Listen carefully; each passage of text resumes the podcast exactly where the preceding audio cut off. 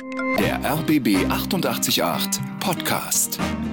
100% Promi. Schönen guten Abend, ich freue mich auch. Kluftinger ist eine Rolle, die ist Ihnen auf den Leib geschnitten, denn Sie selber stammen ja aus dem Allgäu. Genau. Und Allgäu, das klingt ja tatsächlich so nach einer wohlbehüteten Kindheit. Kühe, Berge, hm. Natur. War das so? Nicht ganz. Am Anfang vielleicht als junger, ganz junger, ganz kleiner Bub, äh, da war das natürlich schon so. Aber ich bin in der Arbeiterszene aufgewachsen. Mein Vater war Schlosser, meine Mama war Hemdenbüglerin. Sie müssen sich so vorstellen, 1956 bin ich geboren, war der Jüngste, meine Geschwister 44, 48, 50 geboren. Das war so Nachkriegszeit, Wiederaufbau. Man kämpfte da so ein bisschen ums, ums Überleben auch. Es gab ganz, ganz viele Kinder, Flüchtlinge auch, nannte man die damals aus Schlesien Schlesien kamen die aus den ganzen Ländern, die von den Russen eingenommen wurden und waren und zurückerobert wurden sozusagen. Ähm, und da war dann halt ein Getriebe auf den Straßen, in den Wiesen. Da waren nicht nur Kühe, sondern eben ganz viele Menschen und Kinder, die da rumtobten. So war so meine Kindheit, also sehr urig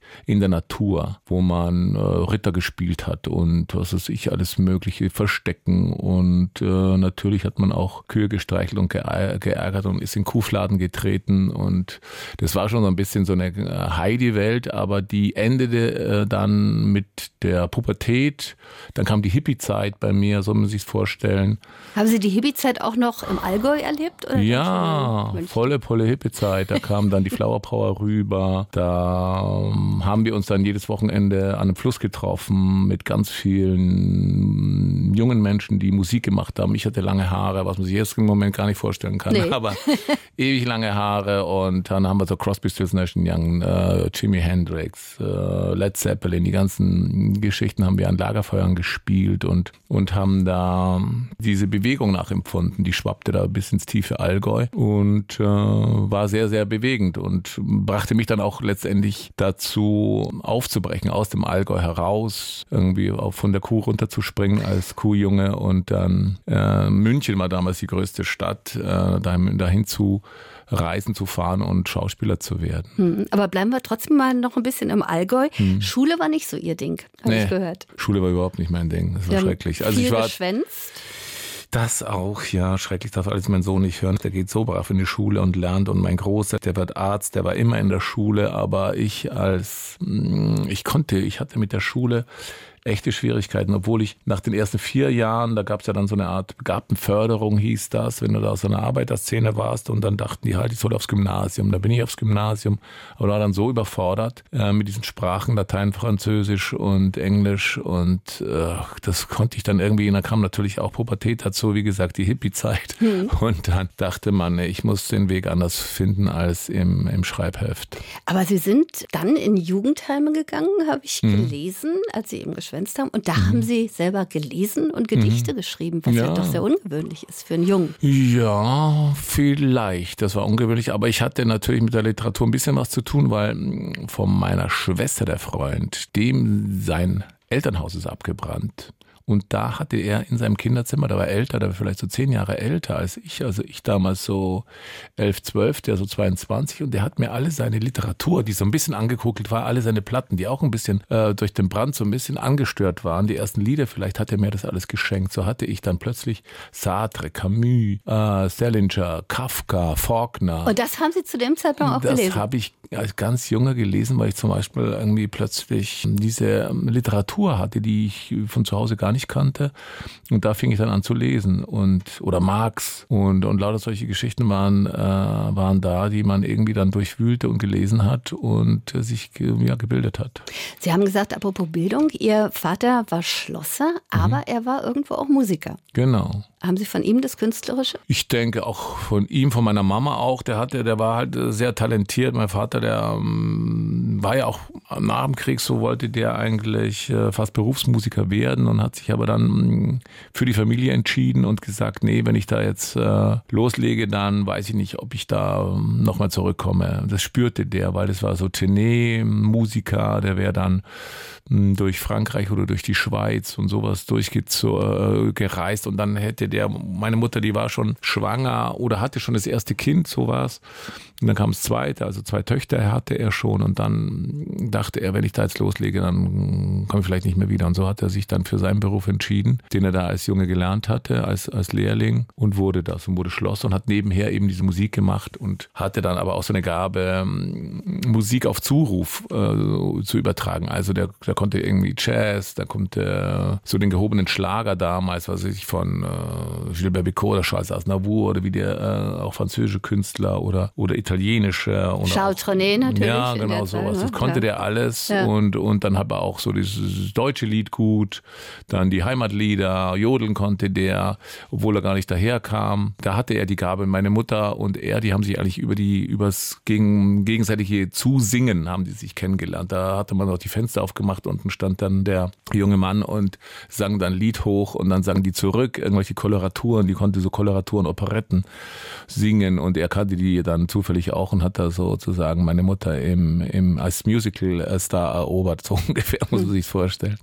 Und Ihre erste schauspielerische Leistung, habe ich gelesen, war tatsächlich, als der Direktor anrief mhm. und Sie von der Co-Direktor, das war der Co-Direktor. Egal, aber der wollte Egal, Sie von der Schule schmeißen und Sie naja, haben Ihren Vater gespielt. Der spätere Direktor, genau. Das, das war ja richtig. Also ich hatte Fehlzeiten, wie gesagt, äh, überdimensional hohe. Äh, und, und dann rief der an und ich war da zufällig zu Hause. Die, das Telefon kam da gerade so in die, in die äh, Familienkultur rein und dann ging ich da an diesen Apparat und äh, merkte sofort, das ist der Direktor, der sagte dann eben, Herr Knaub, und ich, ja, habe dann so ein bisschen meine Stimme verstellt. Sagen Sie mal, Ihr Sohn, der muss, äh, was macht der eigentlich? Der hat überhaupt, der hat über 50 Prozent Fehlzeiten. Äh, der kommt, der muss jetzt mal in die Schule kommen, sonst äh, müssen wir den von der Schule schmeißen. Da kriegt dann, wird dann Dimensionsantrag, Dimensionsantrag gestellt und so weiter. Und ich dann, was? Das gibt's ja da nicht. Und äh, davon weiß ich, das ist unmöglich, den bringe ich um. Dann also hätte mein Vater wahrscheinlich auch so gesagt, obwohl er es nicht getan hätte.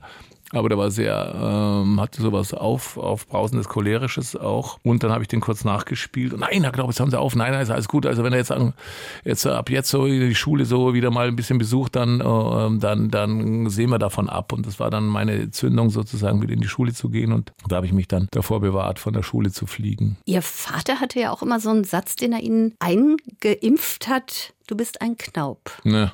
Was wollte uns das sagen? Tja, das wollte uns genauso sagen, wie du bist ein Müller, ein äh, Lafontaine, ein irgendwas. Das war halt so eine Art selbstbewusster Versuch, dem Kind äh, zu vermitteln, äh, dass das schon richtig ist, äh, wer du bist und dass das stimmt und dass du mit dem Namen auch wohin kommst. Also das war so ein Versuch, jemandem eine Selbstsicherheit zu geben, was er auch geschafft hat. Also irgendwo durch dieses penetrante Einreden, da bist du ein Knaub und man wusste gar nicht, was heißt das jetzt? was hat es zu bedeuten? Äh, ja, aber ähm, man hatte da wirklich so eine Art Tradition, obwohl es jetzt gar nicht äh, übermäßig gab. Also wir kamen, äh, wir waren weder Adel zufällig noch irgendwas oder hatten auch, äh, ja, vielleicht so in, in früheren Jahren waren die mal so, so in der Großmetzgerei, also nicht Großmetzgerei, aber die waren so ein Gasthaus, hatten die mit Metzgereien allem Möglichen. Also die waren mal besser betucht in den 20ern und so. Das hatte er als Kind auch mitbekommen, mein Vater. Und das zerfiel alles in der Weltwirtschaftskrise da. Die mhm. verloren eben alles. Und das hatte er so miterlebt, diesen Zusammenbruch. Und trotzdem hat er eben, hat er uns da so eine kleine Impfung gegeben, dass, dass man eben auf dem rechten äh, Weg bleibt in seinem Leben, dann äh, kann dir nichts passieren als Knaub. Denn es war ja ohnehin eine Zeit, das haben Sie, glaube ich, auch irgendwo mal erzählt, wo man in der Schule noch geschlagen wurde von ja. den Lehrern. Lehrerinnen. Lehrerinnen, was ja. ja. auch eine extreme Demütigung ist, gerade ja, für einen Jungen. Na, na klar. Lehrerin. Lehrerin, Schönschreiber, Frau Seidenspinner. Sie oh, lebt nicht mehr wahrscheinlich. Frau Seidenspinner. Frau Seidenspinner hieß sie auch, da muss ich es mal vorstellen. Und die, äh, naja, die hatte Schönschreiben, das war diese Sütterlin-Schrift, äh, so hieß das damals Schönschreiben, also die altdeutsche Schrift musst du da noch lernen. Und dann dachte ich so, was soll man mit dieser altdeutschen Schrift? Also natürlich so noch so Witze gemacht drüber. Und ähm, wie gesagt, die drehte sich eben um und dann kreiste so eine Feldflasche mit so einer Kappe vorne drauf an so einer Kette, die kreiste durch das Klassenzimmer. Und dann war ich an der Reihe, war zu blöd, diese Kappe festzuhalten. Dann klackerte die an äh, dem Gehäuse von der Flasche und dann macht sie so klack, klack, klack. Die dreht sich um, sieht mich, wie ich da gerade ansetze. Es war kein Alkohol drin, war irgendwie Wasser, ich weiß gar nicht mehr, oder, oder vielleicht Cola oder so ein Getränk. Und dann stand die, sah mich, Knaub, Dann musstest du aufstehen, Brille runter. Dann habe ich die Brille runter, bang, hat die mir eine geknallt, setzen. Und das war natürlich roter Kopf der ganzen Klasse. Da waren wir so 12, 13. Das war der Wahnsinn. Weil du, äh, du hast auch nicht äh, gesagt, heute würdest du sagen, die, deinen Eltern würdest du sagen, hat, die hat mich geschlagen.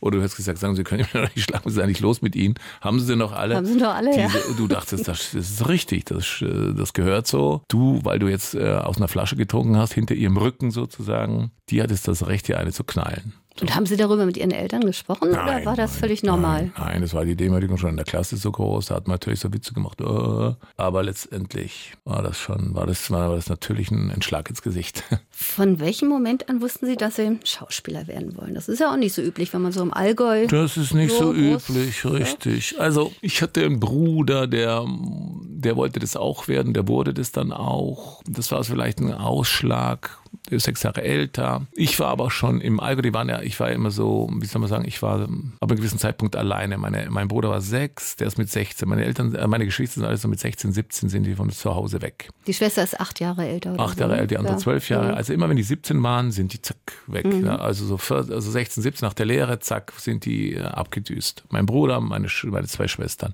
So hatte ich also eine Phase, ein paar Jahre war ich eben da Einzelkind, kann man sagen, bei meinen Eltern, weil die ja alle weg waren. Also sechs, sieben Jahre, sagen wir mal, war ich da alleine zu Hause.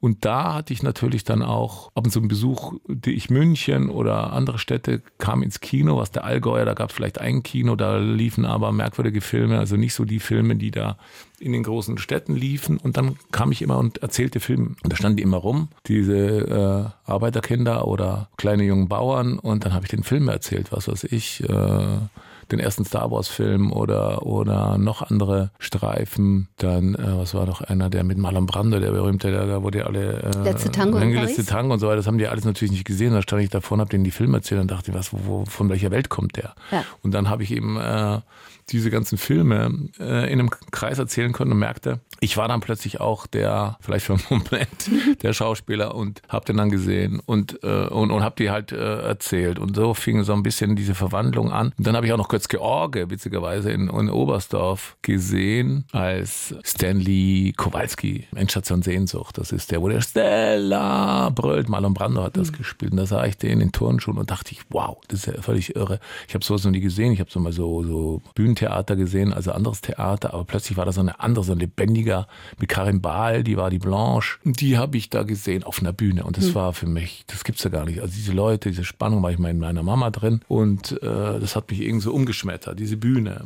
Und das war dann so eine Entscheidung. Und dann war noch eine, eine, meine erste Freundin, die hieß Ellen von Unwert, mit 17 ist eine Weltfotografin mittlerweile geworden. Die sagte, und die lernte mich halt kennen, äh, an, diesem, an diesem Fluss, wo wir immer da hippie-mäßig äh, Lieder trällerten, ich will Model werden. Und dann sagte ich, ja gut, äh, dann werde ich Schauspieler. Und so haben wir uns da gegenseitig unseren Traum erfüllt und haben den dann auch durchgezogen. Die wurde Model, danach äh, wirklich eine sehr, sehr gute Fotografin. Und ich wurde eben dieser Schauspieler, der in so einer Castingshow kam, würde man heute sagen, von 800 äh, werden da sieben genommen und ich wurde halt genommen und an dem Moment denkst du natürlich, jetzt bist es. Genau, und wir reden von der Otto Falkenberg Ja, ja. Schauspielschule in München. Ja, ja, genau. Und da mal eben so genommen zu werden, das heißt schon. was. Das heißt, obwohl ich ganz naiv da reingegangen bin. Aber weil vielleicht ich, war es genau das. Ja, das war, ich war so naiv, Sie können sich nicht vorstellen. Ich habe äh, den Stuhl hingestellt und hatte Maria Stewart Mortimer äh, gespielt und äh, da unten war die Lehrerschaft und ich drehte den Stuhl so hin, dass ich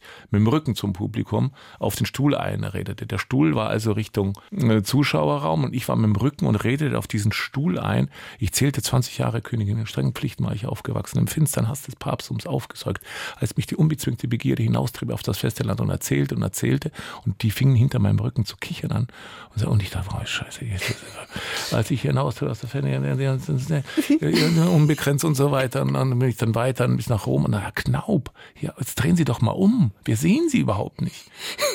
Und dann habe ich mich so umgedreht in diese, zu diesen Lehrern und dann sagte ich, ja, wieso? Und zeigte auf den Stuhl, das ist doch die Hauptrolle. Ja, weil ich wusste, wenn ich das jemals spiele, Ja. sitzt da Königin Elisabeth, die schaut ins Publikum und Mortimer macht da irgendwie rum an der und versucht da irgendwie ähm, was, ra was rauszuleiern daraus, der vielleicht mal in die Nähe von dieser Königin zu kommen und so. Und das fanden die halt grandios und witzig. Und dann musste ich den Stuhl umdrehen, so dass ich ins Publikum geschaut habe und dann haben sie dann doch äh, vielleicht ein bisschen ein Talent erkannt und dann haben sie mich halt genommen.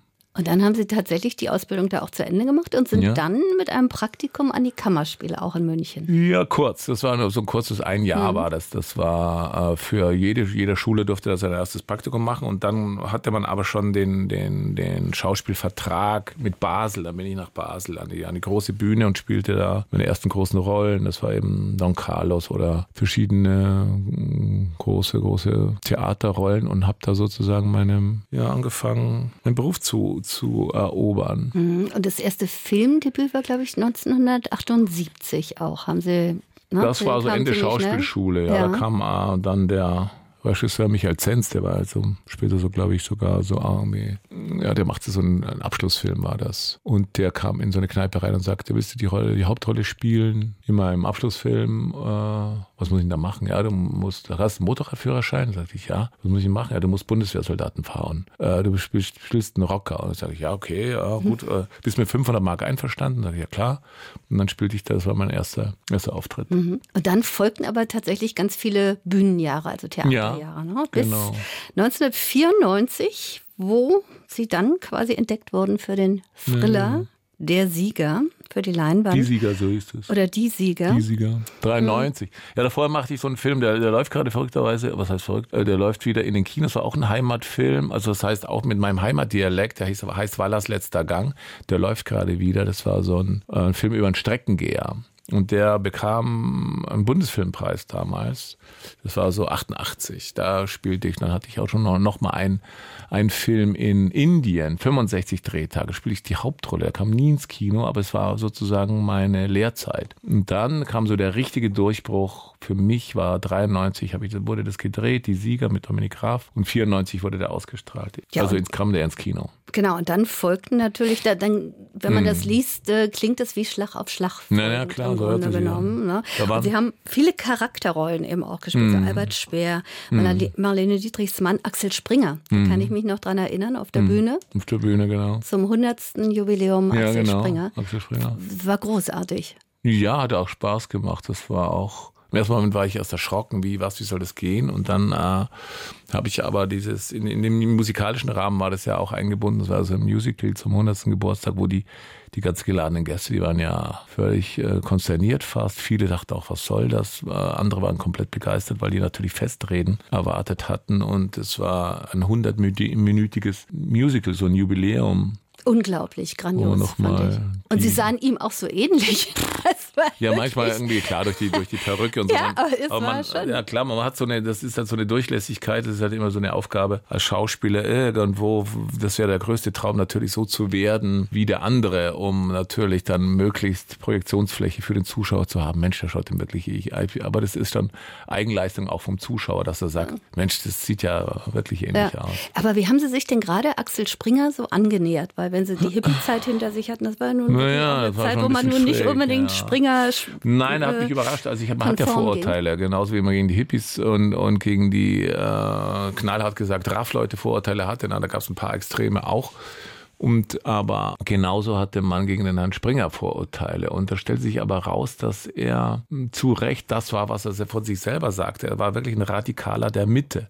So hat er sich selber bezeichnet. Und es stellt sich raus, dass er wirklich sein Leben lang gekämpft hat, dass sich erstens Deutschland wieder vereint und dass er ähm, dass auf keinen Fall äh, äh, jemals wieder ein Jude umgebracht wird. dass er seine Liebe zu, zu Israel war ähm, erste, erste Bürgerpflicht für ihn und dann halt äh, der Kampf um die Mitte, um die politische Mitte auch, um die Basis zu haben, dass ein Deutschland so eingebettet ist mit seiner Bevölkerung, dass es nie wieder hier Krieg geben kann und nie wieder ja, Krieg geben wird hier in Europa, auf keinen Fall. Und dafür stand der. Und natürlich diese, diese kommunistische Angst und diese ganze, dieses Drumherum, das hatte er natürlich auch. Oder diese, diese, diese Staatzerstörung der RAF, die ja durchaus auch berechtigt war. Aber natürlich, wenn man, wenn man so im Vergleich sieht, waren so 20, 25 äh, Terroristen, wenn man so will. Da hätte man, die hätten, die hätten viel machen müssen. Aber es war eine, eine heftige Zeit, mit der der auch konfrontiert war. Klar. Und wir haben auch, ich als junger Hippie,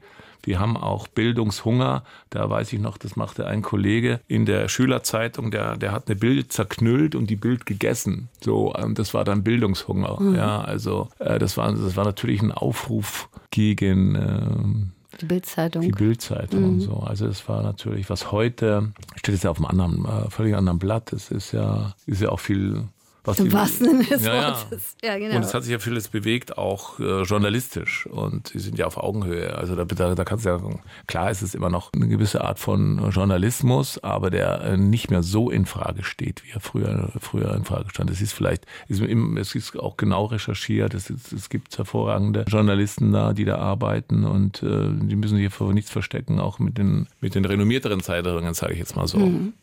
Sie sind viel rumgekommen, kann man sagen, in Deutschland, haben also also lange Zeit eben in München gelebt, aber mhm. auch in anderen Städten. In Hamburg auch. In Berlin. Hamburg. Jetzt in Berlin oder schon seit ja. einiger Zeit in Berlin. Ja, Erst in Kreuzberg und jetzt in Lichterfelde. Ja. Was ein grandioser Unterschied ist. Grandios, ich war immer, ja klar, Kreuzberg. Ja, da kam halt der Nachwuchs nochmal und da fängst du dann an, plötzlich direkt am, am, am Cottbuser Tor, irgendwie Paul-Linke-Ufer, hervorragend, schön, wunderbare mittendrin. Zeit, ja, ja, mittendrin, ganz schön. Aber ähm, wir dachten halt dann irgendwann, wir müssen ein bisschen raus es ist ja gar nicht so weit, es sind 25 Minuten, na gut, gute 30 Minuten. Ja, aber es liegen ganze Universen dazwischen. Na klar, da ist halt ein Garten, du hast halt einen Garten und äh, obwohl er auch sagte, ich will keinen Scheißgarten, sagte er schon als Dreijähriger, weil er so das spürte, ich will im Hinterhof wollen wir Fußball spielen. Na klar, ist er langweilig, einer alleine so im Garten, das möchte ich Naja, jetzt hat er natürlich auch Freunde und da wird getobt, da stehen Fußball, äh, Tore und alles mögliche. Da klar, so ein Rückzugsgebiet ist es halt. Und das war so eine Entscheidung zu sagen, komm, wir, wir, wir versuchen das jetzt. Ich meine, Freddy Lau, der wohnt auch da äh, gleich um die Kurve bei mir, Luftinstanz, mhm. der Schauspieler und, und so. Also ein paar mit Kindern verrückterweise entscheidest du dann so, obwohl wir halt dann auch äh, noch Freunde haben, die da auch nach, nach wie vor äh, leben, na klar, und, und happy sind. Und ab und zu sieht man sich auch und, und dann kommen die halt und freuen sich. Müssen wir nicht so weit rausfahren in die Datsche, sondern fahren wir bei den Knaups vorbei und, und toben da am Garten rum. Wo würden Sie denn sagen, ist Ihre Heimat als Allgäuer in Berlin?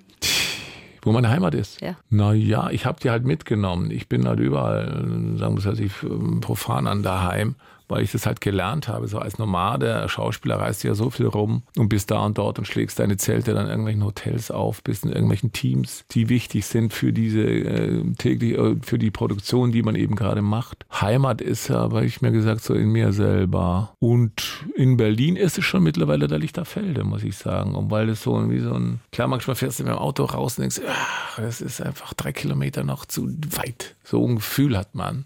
Weil, aber es ist ja mittlerweile, das sind ja gar keine Distanzen mehr. Es hat sich ja so viel verändert. Was sind, du fährst durch Berlin in, äh, da brauchst du 45 Minuten, sagen wir mal, wenn es gut läuft. Bist du, oder 15 Stunden bis durch ganz Berlin, bist aber auch in einer Stunde mit dem, fast mit dem ICE in Hamburg. Mhm. Und das ist so, die Zeit, äh, also die Distanzen sind so eng geworden durch unsere äh, Verkehrsmittel dass, dass die Entfernungen gar nichts mehr bedeuten. Sind Früher Sie klassischer Autofahrer oder nehmen Sie tatsächlich die Verkehrsmittel? Nee, nee, ich fahre gerne Auto. Ich liebe mhm. Autofahren. Also ich umfahre halt den Stau dann immer so und fahre halt auch nicht zu diesen Stauzeiten. Ich kenne es morgens so beim Arbeiten, dann, da musst du ja so, wir müssen so um 6.20 Uhr raus, da kann es dann schon passieren, da kommst du dann schon in. Ja, manchmal, und dann, die wissen halt die Fahrer die Umwege und dann kennst du diesen, hm. das hat ja auch was, wenn so Klar. der Morgen anfängt und jeder macht was. Du bist halt so im, mit der Gemeinschaft unterwegs. Wenn wir mal ganz kurz auf die letzten zweieinhalb Jahre Pandemie gucken, hm. war das bei Ihnen persönlich sehr spürbar oder konnten Sie weiterdrehen? Ja, ich konnte weiterdrehen. Ich hatte das Glück, es gab vielleicht ein, zwei Fälle während der Dreharbeiten, dass auch äh, Darsteller Corona hatten und dann steht natürlich immer eine Produktion äh, für ein paar Tage, weil wenn die Schauspieler angedreht sind dann und dann krank werden, dann äh, kannst natürlich nichts mehr machen und äh, dann bleibt das Ganze eben stehen. Aber wie gesagt, ich hatte echt großes Glück, in Produktionen zu sein, die trotz Corona drauf gepocht haben, weiterdrehen zu können und zu müssen. Und die durften dann auch weiterdrehen unter bestimmten Bedingungen. Die, diese äh, Hygienerichtlinien haben die dann eben eingehalten. Aber es war schon verhältnismäßig hart, muss man sagen. Wir hatten auch am Anfang noch, zu Beginn der Corona hatten wir so Halbmasken auf. Sie müssen sich vorstellen, das kann man sich gar nicht mehr mhm. Da war dann so ein Hygienebeauftragter, der war dann noch wichtiger als der Regisseur. Der sagte immer, nein, nein, nein, stopp, stopp, ihr könnt euch jetzt nicht umarmen. Nein, das geht nicht, obwohl im Drehbuch stand, sie umarmen sich leidenschaftlich und küssen sich. Nein, das geht nicht. Und dann sagen hey, wir müssen. Wie, wie soll das dann sonst gehen? Nein und so. Also es wurde ein, ein in den Anfängen gab es da wirklich einen Kampf um, um jegliche Annäherung. Und dann wurden Halbmasken erfunden, so dass man von der Seite, wenn man von der Seite letztendlich äh, die Personen aufnimmt, dann äh, eine, eine Hälfte des Kopfes frei hatte und die andere Hälfte hatte eine Maske. Auch völliger Blödsinn, weil man noch gar nicht genau Bescheid wusste. Man wusste noch gar nicht, wie überträgt sich der Virus wirklich und so weiter. Also es war, es war so eine Pionierarbeit am Anfang und jetzt hat sich aber ziemlich geklärt. Es werden eben Tests gemacht. Und hier, gerade in Barcelona, ist es eigentlich äh, so, dass es eine Eigenverantwortung ist, der je, äh, von jedem Einzelnen, äh, wenn er meint, er hat äh, so was, einen leichten Grippeanfall oder sowas, dann zieht er eine Maske auf. Oder hat Symptome, er zieht dann eine Maske auf. Aber es gibt keinerlei Tests mehr am Set. Diese zweieinhalb Jahre waren ja für uns alle trotz allem auch vom Gefühl her sehr besonders. Hat diese Zeit irgendwie Ihre Sicht auf Dinge verändert? Ja, schon ein bisschen. Also ich bemühe mich, das äh, irgendwo zu löschen, aber das, was ich auch so meinte, die Annäherung, es ist ähm, merkwürdig geworden, gerade in Gruppen äh, zu gehen oder zu Veranstaltungen zu gehen, ob das Theater oder Konzerte oder sowas ist, hat man doch immer wieder ein Gefühl, man kann nicht mehr so frei einem, äh, sagen wir mal, fremden Menschen begegnen oder in, mit fremden Menschen zusammen äh, in einem Raum, in, einem, in einer Halle oder selbst im Freien stehen, weil man das Gefühl hat, da könnte ja einer Corona haben und der weiß es selber nicht, aber oder ist ein bisschen unverantwortlicher und äh, steckt nicht an. Und das, äh, das finde ich schrecklich, dass es dahin gekommen ist, dass man nicht mehr so ein Selbstverständnis hat von Menschsein in der Gruppe und einfach sich freuen und äh, meinetwegen eine, einen Abend genießen zusammen sei es ein Konzert oder eine Theaterveranstaltung oder irgendwas. Lassen wir uns nach vorne schauen. Jetzt können wir sie im Kino erleben, im neuen Caroline Herfurth-Film. Ja. Das war äh, vermutlich auch ein Film, den Sie in dieser Corona-Zeit gedreht haben. Ja, genau, da wurden Tests gemacht. War irgendwie so über diese, von dieser Herzlichkeit, die die äh, Caroline Herford eben so ausstrahlt und weil sie selber so ein großes Herz ist und mit so einer Leidenschaft ihre Filme macht, konnte man darüber äh, hinwegsehen. Hatte natürlich auch schon die Erfahrung mit Corona und dann war das eher so eine Routine und man konnte sich dann auch aufs Spiel konzentrieren und das hat äh, wirklich großen Spaß gemacht. Gerade in so einer Zeit eine Komödie zu spielen und zu lachen und äh, in dem Hintergedanken natürlich auch die, die Menschen, die dann ins Kino gehen, zum Lachen zu bringen und über, über äh, vielleicht so ähm, Parallelen, die sie im eigenen Leben haben, äh, zu erkennen und darüber zu lachen und äh, wieder mal sich freuen zu können. Mhm, das ist momentan eigentlich wichtiger denn je, ne? dass man mal wieder befreit lachen kann. Ja, das ist wichtig. Das ist halt auch der Auftrag, finde ich. Einfach mal was Schönes, äh, so ja. heißt der Film. Das ist der vierte Kinofilm und diesmal auch wieder eine sehr spezielle äh, Caroline Herford-typische Geschichte. Ja, sie will halt unbedingt ein Kind und das noch äh, im hohen Alter, die Bio-Uhr tickt. Dann sagt sie aber noch, geht sie natürlich so weit, dass sie sagt, der Vater ist mir doch egal, ich will einfach ein Kind. Und das ist so ein bisschen das, dieser Kampf darum, äh, geht das, geht das nicht? Äh, kann da nicht irgendwelchen Samen mir auch von der Samenbank äh, eben äh, einverleiben im wahrsten Sinne des Wortes, um, um äh, Kind auf die Welt zu bringen und so weiter. Dieser Konflikt, dann ist es ja aber doch egal, dann begegnen sie doch im Menschen. Also es ist ein Hin und Her, ein, ein aufregendes Abenteuer mit zwei Schwestern, die, äh, die sie auch noch flankieren und die auch noch Probleme haben und sie unterstützen oder auch vielleicht äh, konfrontieren und sagen, das kannst du doch nicht machen. Also als Beraterinnen da zu ihr zur Seite stehen und äh, eingeklammert wird sie dann noch, oder von Eltern meine ich mal, die spielten von Ulrike Kriener und mir gespielt, die getrennt sind und die auch nicht so recht wissen und äh, wo, wo, wo der Hase hinläuft äh, und äh, oder wie der Hase läuft im Leben und die, die auch jetzt noch die, die optimalen Berater sind. Also eigentlich sind es gescheiterte Existenzen und dann ist so ein mitteljunger Mensch steht nochmal äh, vor der Frage, ich will jetzt einfach mal was Schönes erleben im Leben und es kann nur ein Kind sein. Mhm. Und was hat Sie persönlich an dem Film und auch an Ihrer Rolle gereizt? Was mich gereizt hat, ist vielleicht auch ja, im, im, im Ensemble zu spielen und da mitzuhelfen. Das ist natürlich dann immer sowas, dass man unterstützend wirkt und Männer, äh, ältere Männer, der ich ja auch einer bin jetzt mittlerweile, oder ein sehr älterer Mann, äh, darzustellen und zu zeigen, äh, wie die eigentlich ticken Ja, oder dieser, dieser Kampf, der hat noch, noch, noch mal eine jüngere Frau, die Katja Angerer, mit der ist, die meine neue Frau spielt. Und äh, ja, die Männer, die halt immer wieder noch mal was Neues versuchen und letztendlich wiederholen sie äh, das, was sie, wo sie gescheitert sind und stellen sich dann noch mal diesem Thema. Und das wollte ich halt, das hat mich eben auch gereizt zu zeigen, dass äh, dieses im Kreis drehen und auch nicht weiter wissen und doch in so der tun als ob. drehen, so tun als ob. Mhm. und ja, das zeigt eben eben so, dass äh, was, was, für was man auf der Welt ist, um letztendlich dann doch am Schluss eine Lösung zu finden, dass es doch eigentlich gut ist, so das, was man vielleicht erlebt hat und, und sich dem zu stellen oder vielleicht dann auch nochmal zu sagen, so kann es nicht weitergehen, ich muss mich dann doch nochmal verändern. Und es geht eben um Fragen wie, was bedeutet Familie überhaupt? Sind Sie selbst ein Familientyp? Ja, ich bin so gut ich es kann ein sehr, sehr intensiver Familienvater, Mensch, weil Familie ist für mich das, das Wichtigste. Es ist natürlich gerade, ich bin nicht in Barcelona und, und bin jetzt, äh, was extrem ist, schon auch zwei Monate weg. Es ist gerade mein Kind da. Mein Sohn, der ist 14, der mhm. ist gerade hier, hat mich in den Herbstferien jetzt in Barcelona besucht und der ist bei mir. Und sowas ist es. Aber wenn ich dann da bin und ich drehe ja nicht, das hört sich vielleicht so manchmal so an, dass ich fast äh, nur noch drehe, aber ich habe natürlich auch Phasen, wo ich gefühlt und es ist dann auch so Monate zu Hause bin und dann bin ich so ein wirklich, was man sich vielleicht auch nicht vorstellen kann, aber das ist so, ich bin dann ein reiner Hausmann. Mhm. Der äh, Koch, der da ist, der meine Frau unterstützt, weil sie auch berufstätig ist und ich, dann kann die loslassen und sich wirklich nur noch auf ihren Beruf konzentrieren und dann bekoche ich die, dann bekoche ich die Familie und dann, schaue ich nach dem Rechten, dann mache ich den Garten, dann mache ich das und bin dann zu Hause und das größte Glück, was wir haben, ist wirklich die Momente, wo wir zusammen sind. Ich habe noch einen älteren Sohn, der ist 33 jetzt, der kommt dann ab und zu mal vorbei, aber eher selten, weil er in Zürich arbeitet und, und so versuche ich dann eigentlich so eine Art Patchwork-Familie doch einmal oder zweimal im Jahr zusammenzubringen mhm. und das ist das Schönste, natürlich. Und das Wichtigste sind Kinder, finde ich. Und wenn Sie gerade dieses Jahr auch mal so ein bisschen Revue passieren lassen, war das ein gutes Jahr für Sie? Ja, für mich war es ein gutes Jahr. Ich habe gearbeitet, dann habe ich auch innehalten dürfen, also ich habe pausieren können, ich habe mich nochmal besinnen können. Was will ich eigentlich? Ist da noch was? Sind da noch Schätze in mir drin? Und habe ich so festgestellt, ja, da ist noch einiges und da gehe ich jetzt ein bisschen ran, was ich noch nicht ganz verraten will, was das ist. Aber ich habe so ein bisschen äh, rausgefunden, da muss ich noch ein bisschen was heben. Aus dem tiefen Tal des Hermann Knaups muss noch was hochgewuchtet werden auf einem Gipfel. Das klingt Gipfel ja spannend.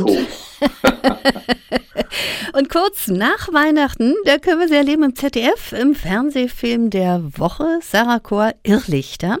Und mhm. das wiederum ist ja eine hochaktuelle, brisante Geschichte. Ja, da geht es um die berühmten äh, Verschwörungstheoretiker. Da geht es um eine Gruppe, die sich hier radikalisiert hat, die fast einen Staatsstreich vorhatte oder tatsächlich einen Staatsstreich vorhat, indem sie eben zwei Forscher oder zwei Ärzte die äh, und erste Forscher, die, die eben die Corona, die, die eben äh, Medika Medikamente entwickelt haben, die wollen sie entführen und äh, letztendlich äh, den Staat erpressen. Das Besondere ist vielleicht, dass äh, die Sarah Chor plötzlich äh, dem Mehringer, den ich spiele, den Staatsanwalt, dass der kein, keine Handhabe mehr hat, ja, insofern, dass sie ja das ausführende Organ ist und die immer sehr, sehr gut zusammengearbeitet haben. Die fingen ja als Liebespaar an und äh, hatten auch von Mehringer Seite vielleicht so noch was Tieferes und Ernsteres vor. Obwohl Mehringer auch verheiratet ist, ein Kind hat, trotzdem ist das auch eine wichtige Liebe für ihn.